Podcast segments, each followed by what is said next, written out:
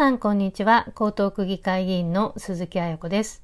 ほぼ週刊彩子カフェラジオ第17回目の放送です。この番組では江東区で起こっているまちづくりの話題区議会議員の日常などをお届けしていきます。相変わらず暑い日が続いてますよね。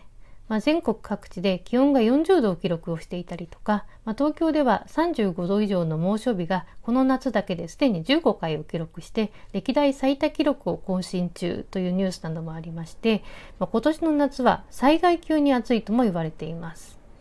で災害の発生に対して、ま必要なのは備えになります。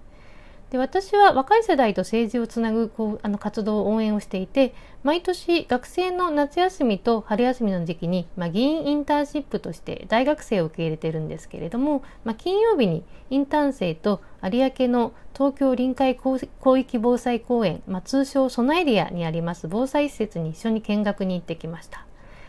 でこの施設は、まあ、大地震が発生をして、まあ、国や自治体などの支援体制が整うまでの72時間3日間をどうやって生き残っていくのか、まあ、日頃の備えの大切さを知るための防災体験学習施設になっています。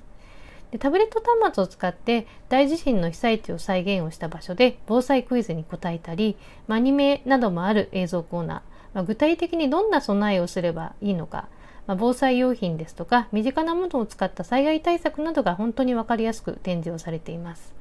で今回ねインターン生が東北出身で小学生の頃に東日本大震災を実際に経験をしたことがあるということであの当時の体験なんかも教えてくれて一生懸命学んでくれました。で議員インターンの活動は駅でのレポート配りとか、まあ、議会の傍聴など、まあ、リアルな江東区の街を知ってもらうために街歩きとか施設見学なども取り入れてます。で8月と9月の2ヶ月間受け入れてますのであの私と一緒に活動しているところを見かけましたら温かくお声掛けをしていただけるととっても嬉しく思います。さて今回のあやこカフェラジオでは前回予告したように地下鉄8号線有楽町線の豊洲住吉間の延伸に関する最新情報をお届けしていきます。地下鉄8号線については5月29日に放送した第8回のあやこカフェラジオで計画の概要や区議会で新しく委員会ができることなどをお話をしましたけれども、まあ、今回大変大きな進捗がありました。お話しする内容といたしましては東京メトロが2030年半ばの開業を目指して整備に着手をし始めた地下鉄8号線の延伸について新しく設置する新駅の新しい駅の仮称が枝川駅仙石駅になりまして駅の場所やルートが分かったということ。まあ、そして整備にあたって江東区が負担をする金額が94億円に決定をしたことで区内の4カ所の学校で説明会がありますよということについて、まあ、順番にお話をしていきます。でまず初めて話を聞く方のためにお話をしますと、まあ、江東区は南北に長くて北側に下町エリアの亀戸や砂町大島などの上東エリア真ん中が区役所のある東洋町や門前仲町清澄白河ですとか住吉がある深川エリア。でさらに南側が豊洲や有明などの湾岸エリアに分かれています。で東西を結ぶ交通アクセスは充実をしているんですけれども東西線や半蔵門線有楽町線都営新宿線大江戸線など、まあ、地下鉄の駅もね区内に非常にたくさんあるんですけれども南北を結ぶ交通アクセスが、まあ、非常に悪い南北交通問題というのが昔から話題になっていました。で江東区や江東区議会ではその南北交通問題を改善をするために地下鉄8号線の延伸事業の推進というのを50年前からずっと続けていまして、まあ、国土交通省や東京メトロ東京都などにあの沿線の自治体の方々とも連携をして働きかけをしていました。まあ、ついにあの今年の3月に東京メトロが国交省に申請をしていた地下鉄8号線延伸の事業認可申請が通りまして2030年代半ばに開業を目指すということになりました。でこれによって南北交通の不便解消ですとか、まあ、混雑率全国ナンバーワンと言われていた地下鉄東西線の混雑緩和にもつながっていって南北のエリアの住民の交流にもつながるという効果があります。で今まではね地域の方にお話をしてもあの前からずっとその話聞いてるんだけど私が生きてる間は無理なんでしょうっていう方が多かったんですけれども、まあ、いよいよ実現に向けて大きく動き出しました。で江東区議会ではあの今年度から地下鉄8号線延伸交通対策推進特別委員会が新しく立ち上がりまして私もメンバーになりました。で江東区ではその地下鉄8号線の沿線まちづくり構想を今年度中に策定をするという準備もしていまして、まあ、区民の方々を対象にしたワークショップも7月から始まっています。ということをね今までお話をしていました。そして8月2日に出席した区議会の地下鉄8号線の委員会でも報告がありましたのでご紹介をさせていただきます。まずは中間駅のとルートの公表についてです。豊洲と東洋町の間の駅は枝川駅、東洋町と住吉の間の駅は仙石駅ということでそれぞれ仮称仮の名前が公表をされました。具体的なその延伸のルートとしては、豊洲から住吉間の5.2キロ、豊洲駅から東に進んで豊洲運河を越えて、新駅の枝川駅、で潮見運河を通過して東京メトロ深川検車区車両基地に入ります。で、その後、北に方向転換をして、四つ目通りから東洋町駅を通って、新駅の仙石駅、住吉駅に接続をするというルートになります。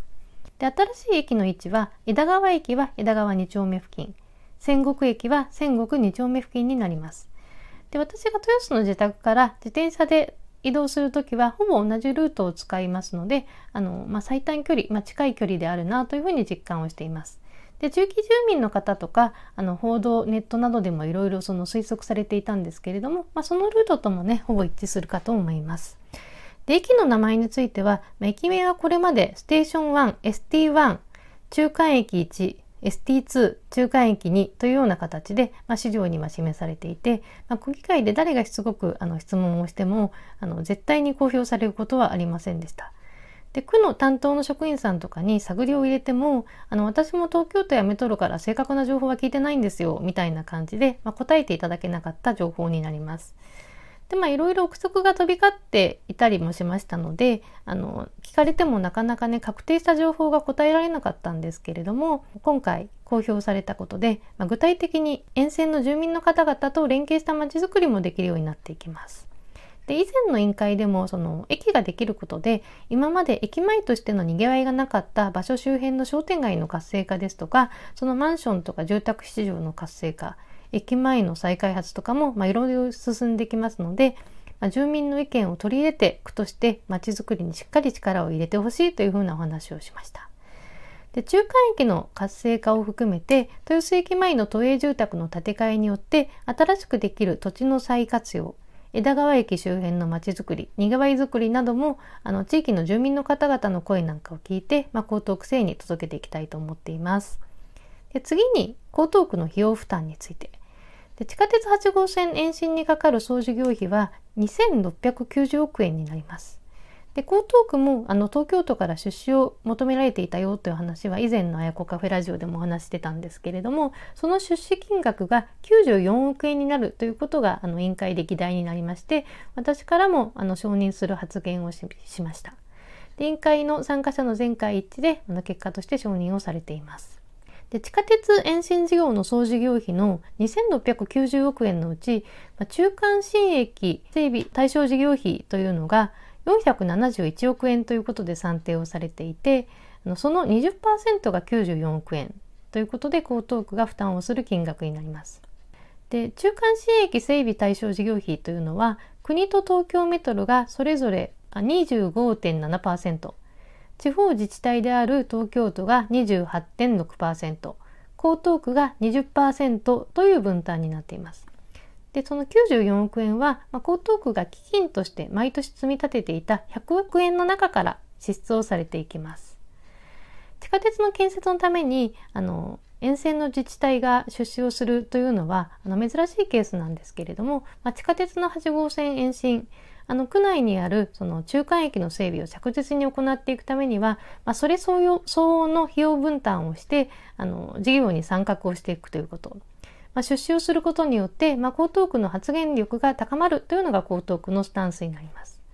で私からはその多額の出資を行うわけなので、まあ、区民の方々にはホームページや区法 SNS とか対面の説明会とか、まあ、あらゆる広報手段を駆使して分かりやすい形で説明責任を果たしていくこと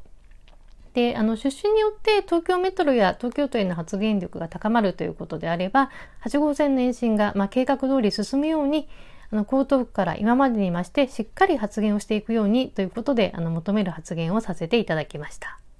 で、最後にね、説明会の実施についてご案内をします。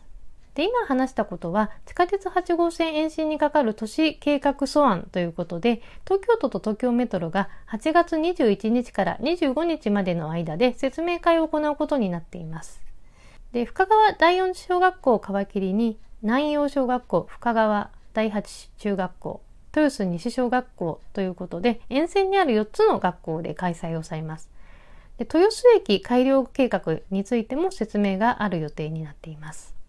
で詳細については江東区のホームページや区報などにも掲載をされています。で資料についても8月の21日から東京都のホームページにあの掲載をされることになってますので、ご興味ある方はぜひアクセスをしていただければと思います。地下鉄8号線の延伸、鈴木彩子の重点施策として、区民の皆様の声をしっかり聞いて進めていきたいと思います。ほぼ週刊あやこカフェラジオ第17回目の放送、聞いていただきまして本当にありがとうございました。気に入った方は YouTube、スタンド FM など番組登録をして聞いていただければと思います。ではまた次回の放送でお会いしましょう。鈴木彩子でした。